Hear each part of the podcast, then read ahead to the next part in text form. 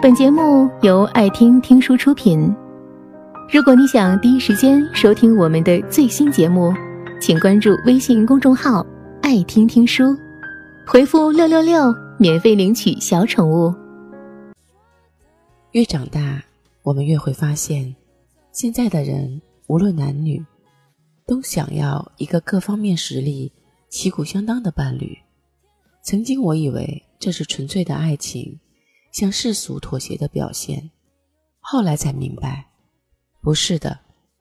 事实上，这是一种成熟，更是出于两个人长远交往的一种客观态度。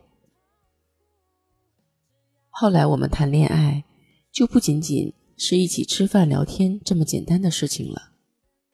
成年人的爱情，不可避免地牵系着两个人未来的工作和生活。而观念相同、步履一致的两个人，才更能经得起生活带来的各种诱惑和考验，才会在感情的长河中走得更远。一个人太忙，而另一个人太闲，两个人的步调完全不一致，已经是感情亮起红灯前的征兆了。最重要的是，一个人在不断的提升自己，另一个人。却一直留在原地，时间长了，两个人的差距会越来越大，分手的概率也就会随之增大。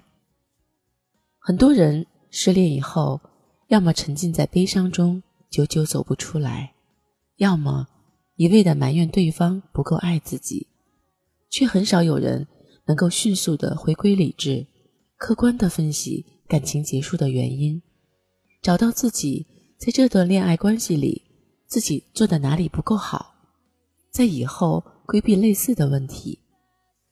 前段时间，网上有句话说：“你为什么还找不到理想的爱人？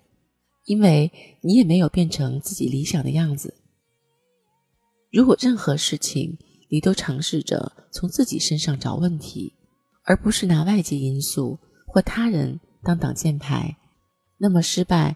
就不只是单纯的失败，也是成长的契机。也只有这样，你才能在下一次恋爱时，学会更周到而恰当的去经营感情。你总说没有优秀的男孩子喜欢你，却没有努力让自己变得足以匹配优秀的男孩子。你总说生活艰难，却没有尝试想过是否是自己的抗压力太差。态度太消极呢？你总说工作上有许多的不如意，却没有想过让工作变得简单的最直接的办法就是提升自己的能力。丹比萨莫约在原著的死亡里写道：“栽一棵树最好的时间是十年前，其次是现在。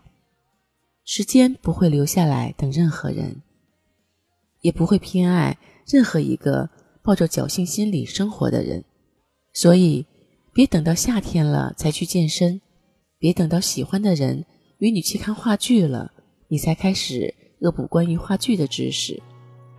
当你发现了自己的不足，就应该赶紧弥补；当你心里有了想拥有的东西，就应该立刻争取。如果你想变得更好，如果你想走得更远，那就从这里开始吧。本节目到此就结束了，感谢各位的收听和陪伴。